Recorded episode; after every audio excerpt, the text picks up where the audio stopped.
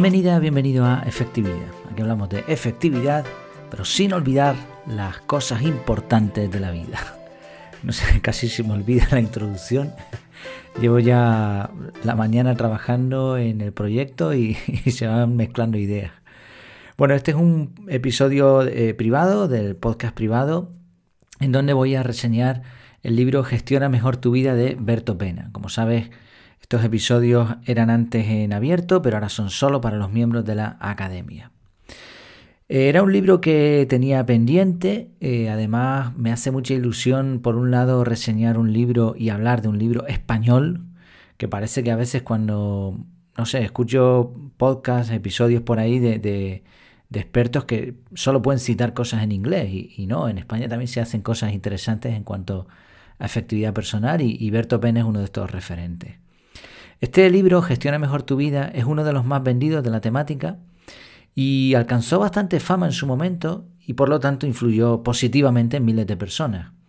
Eh, vieron en Berto un refugio a la productividad sin sentido, de la que, o productividad demasiado, eh, o métodos muy complejos, ¿no? como GTD, y con Berto vieron otra opción, o por lo menos también los principios básicos de la efectividad personal.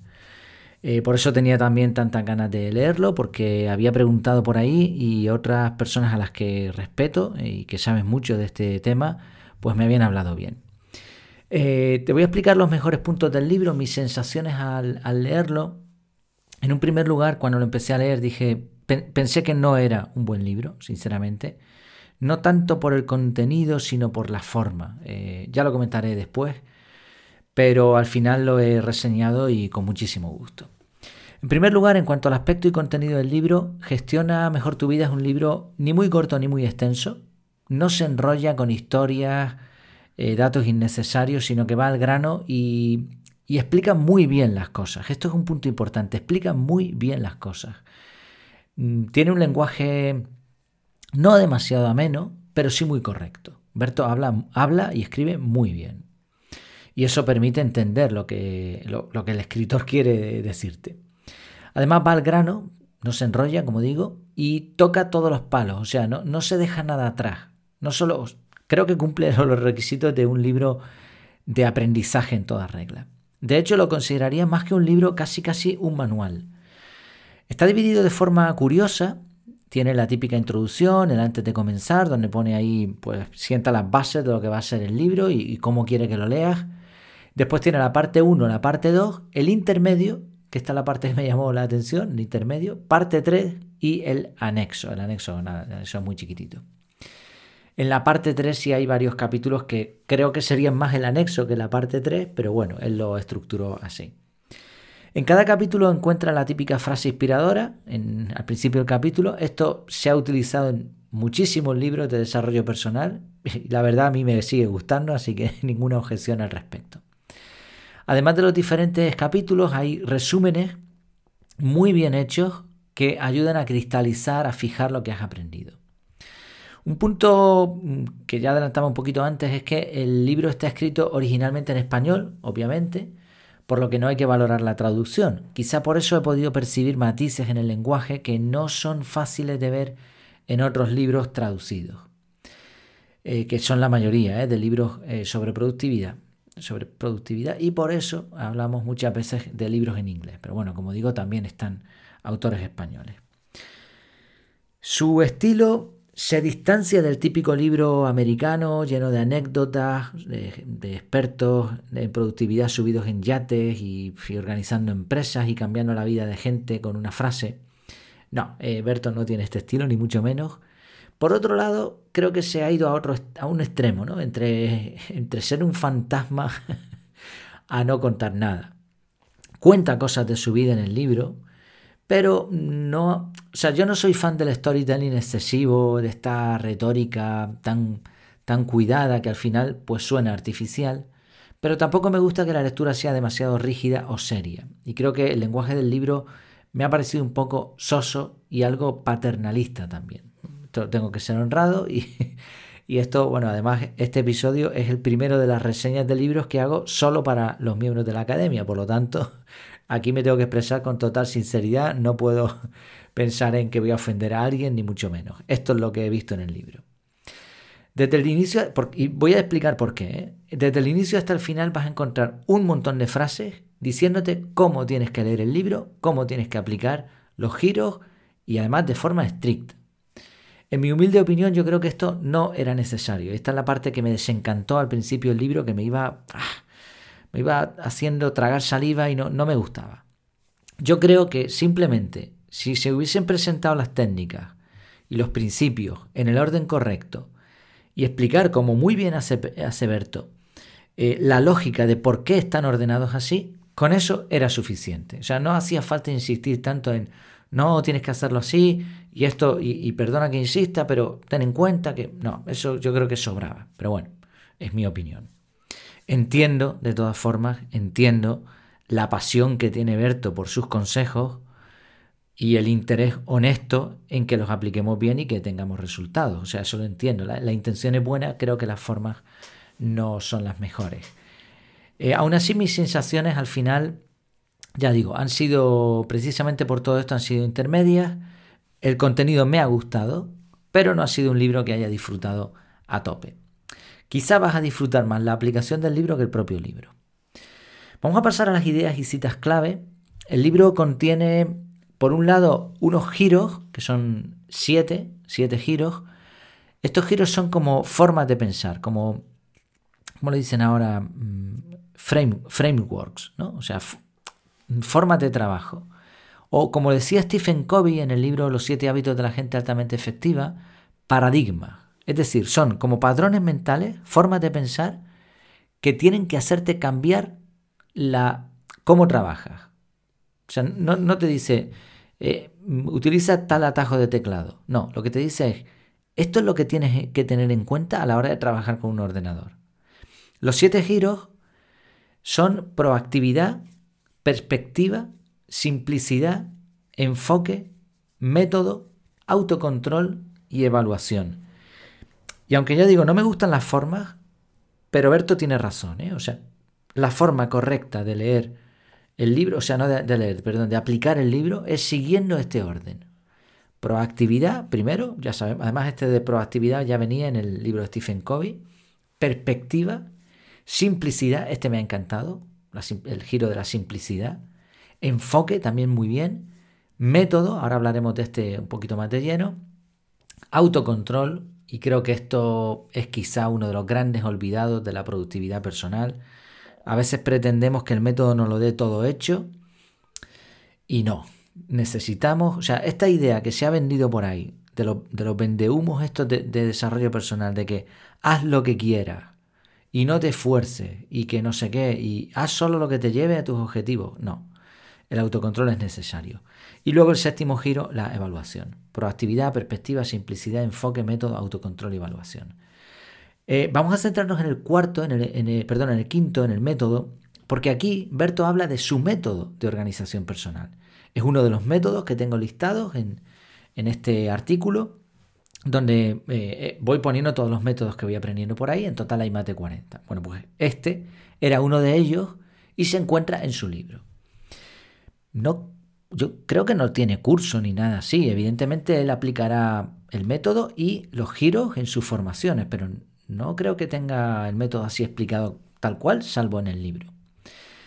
Eh, para mí es un aspecto esencial del libro, es una de las cosas que más valor le da y de hecho analicé por separado el método en el podcast, así que no me voy a enrollar demasiado aquí.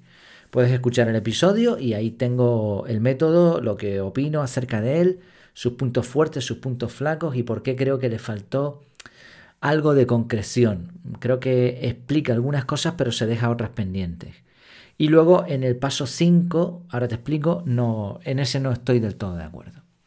El método muy muy resumido es paso 1, las dos listas. Tenemos una lista de entrada, que es algo más que una lista de captura, y una lista de salida que incluye las tareas que queremos hacer en la jornada de trabajo, en un día. Incluye dos revisiones diarias. La primera sería al final de la jornada, donde se modifican las listas, y luego la segunda sería a primera hora para ver lo que hay que hacer. Hay una tercera lista opcional que sería la lista permanente, que ahí van las tareas que no hay por qué hacerlas en el día, pero puedes hacerlas en cualquier momento. Luego está el paso 2, que son las tareas clave. Este me parece muy bueno. De hecho, en el curso del método CAR incluí una lección extra para hablar de esas tareas clave, de cómo utilizar, combinar esta técnica con el método CAR. Se trata, en el caso de él, de repasar la lista de salida y determinar las tareas que más nos van a exigir y que son más importantes para nosotros. Luego está el paso 3, el minuto de oro, que se refiere a ejecutar tareas breves que no nos interrumpan una tarea clave. Estas tareas se pueden ejecutar según llegan, como por ejemplo cuando te llega un correo electrónico. Yo tengo otra forma de gestionar esto, pero bueno, está bien. El paso 4, aquí es donde yo creo que le falta un poquito más de explicación al método. Paso 4 son las tareas periódicas, que aquí tenemos las tareas que vamos a hacer más de una vez. El paso 5, rincones del día, este es con el que no estoy yo del todo de acuerdo, se trata de aprovechar los huecos muertos para tareas de bajo impacto. Yo estoy más a favor, es algo que tengo que investigar más quizá, pero bueno, por la experiencia que tengo hasta ahora, estoy más a favor de, de aprovechar los huecos muertos, de hacer pomodoros y de enfocarte en el trabajo mm, bien, duro, a tope, durante un tiempo y después hacer pausas sin tener que hacer tareas. Bueno, él sí habla de aprovechar los huecos, aunque en otra parte del libro, ahora que lo he estado repasando, habla también de, enfocarse en el trabajo cuando estás en el trabajo y cuando no, no. Ya digo, hay algunas puntualizaciones en el podcast, en el episodio del podcast en abierto lo, lo explico un poquito más. Me pareció que el libro iba de menos a más. De hecho, la parte que más disfruté fue la tercera, sobre tecnología. Me asombró que el libro, aunque ya tiene sus añitos, es muy actual. Es, gracioso porque él habla de aplicaciones y redes sociales y cosas así que ya ni existen, pero por otro lado te da unas técnicas buenísimas. Hablaré un poquito más después de esto. Muy buenas, ¿eh? Por ejemplo, bueno, te lo comento ya. Te explica cómo aprovechar una aplicación como un experto. Habla de montarte tu oficina en la nube. O sea, fijémonos que el, que el nivel de Berto es muy alto, ya en aquel tiempo. Toca el tema de los favoritos del navegador, los feeds de los blogs, para suscribirte, para no suscribirte a las newsletters y sí al contenido de los blogs, aunque ya los autores hemos encontrado la forma también de, dar contenidos diferentes en las newsletters. Bueno, él explica también un método para filtrar el gestor de feeds y dos formas de gestionar el correo electrónico. Eh, algunas ideas del libro casualmente coinciden con, con el curso que estoy desarrollando, que ya estoy a punto de terminar, del correo electrónico. Me ha sorprendido gratamente también en el libro ver coincidencias en cosas que otros autores no están a favor, por ejemplo el inbox cero, la forma de gestionar el correo electrónico. Y en cuanto a los giros, eh, salvo detalles concretos, estoy muy de acuerdo en, la importancia de llevarlos. También me gustaron algunas frases, sobre todo, ya digo, en la parte final, eh, en la parte final del libro, es donde más encontré o más me inspiró. Por ejemplo, dice, una persona que se gestiona bien sabe, por encima de cualquier otra cosa, que ser productivo y eficaz no es cuestión de cuánto se hace, sino de cómo y cuánto se hace. Trabajar más duro no significa trabajar más, sino mejor. Otra frase que me gustó fue, una persona con la mente descansada y fresca afrontará con mayor determinación y claridad cualquier problema. Cuando estés descansando, descansa. Y cuando estés trabajando, trabaja. Aquí es, la contradicción que yo te, decía con respecto a, esa parte del método. Pero bueno, lo entiendo porque todos los que trabajamos en esto a veces nos contradecimos un poco porque es imposible explicar con todo lujo de detalles lo que tienes en la cabeza. Entonces, en un momento dado es normal que expliques una cosa, pero como no puedes ir tanto al detalle, después en otro das un consejo que aparentemente está, está en contra. Bueno. Me gusta mucho el sentido común que imprime Berto en el libro. Él no habla de esa falsa productividad que, tienen a muchos confundidos, atareados hasta el último minuto como pollos sin cabeza, gestionando el correo eh, sin, bueno, sin ningún sentido y pensando que por eso son muy trabajadores. De hecho, hay varias, varias frases que destaqué que demuestran esta, esta forma de pensar distinta a lo que la gente cree que es productividad. Por ejemplo, dice, la eficacia es una virtud que congrega a su alrededor algunas de las mayores mentiras, convencionalismos y falsos mitos de nuestro tiempo. Uno de, ellos es la creencia en que hiperactividad es sinónimo de eficacia, otro que rapidez y velocidad equivalen a eficacia. Luego dice, una persona que se gestiona bien sabe por encima de cualquier otra cosa que ser productivo y eficaz, bueno, esta frase es casi igual que la otra, así que la voy a quitar. Solo dice, no es cuestión de cuánto se hace, sino de cómo y cuándo se hace. Trabajar más duro no significa trabajar más, sino mejor. Ser productivo es todo lo contrario a ser un muermo. Es hacer las cosas con más sentido común, perdón, con coherencia, con conciencia, a su debido tiempo, con responsabilidad y, por supuesto, pasándolo lo mejor posible. En la parte final del libro, Berto arregló un poco esa sensación con la que yo me había quedado de ser demasiado exigente. No me coincidía un poco como se expresaba en el libro con los episodios del podcast, por ejemplo, que he escuchado. También dejó claro que los giros de los que habla al final no te los tienes que tomar de forma tan estricta, son un mapa y el camino lo tienes que recorrer tú. Pero me encantó su humildad y el cariño con el que él impregna todos sus contenidos y que pude percibir sobre todo al final del libro. Él dice, he escrito este libro con todo mi cariño, mi talento y mi pasión y he intentado reflejar en él toda mi experiencia, pero ni mucho menos es la única obra dedicada a este tema. Pues muy bien, ¿eh? creo que hay que añadir aquí que no se puede valorar a alguien por un libro. Yo llevo años siguiendo el trabajo de Berto y me parece excepcional.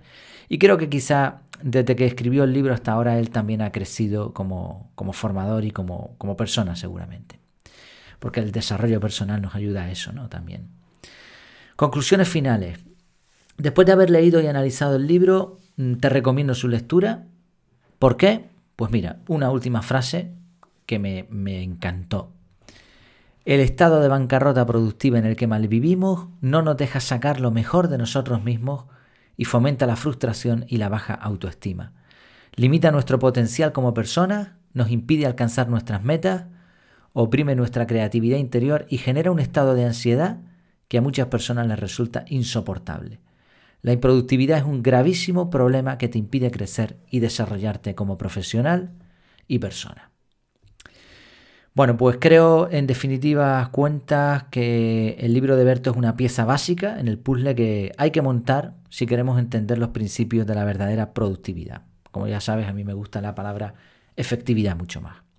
Es un libro que no será el más gracioso, ni el más moderno, ni el que más historias cuente, pero sí uno de los que más te van a ayudar a mejorar tu efectividad personal. Así que dale caña. Como siempre, eh, te dejo el enlace de Amazon por si quieres ver más reseñas, opiniones y si quieres adquirirlo desde ahí, pues mira, una pequeña, pequeñísima comisión que yo me llevaré, pero oye, todo suma. Pues muchas gracias por tu tiempo, por tu atención y seguimos. Hasta la próxima.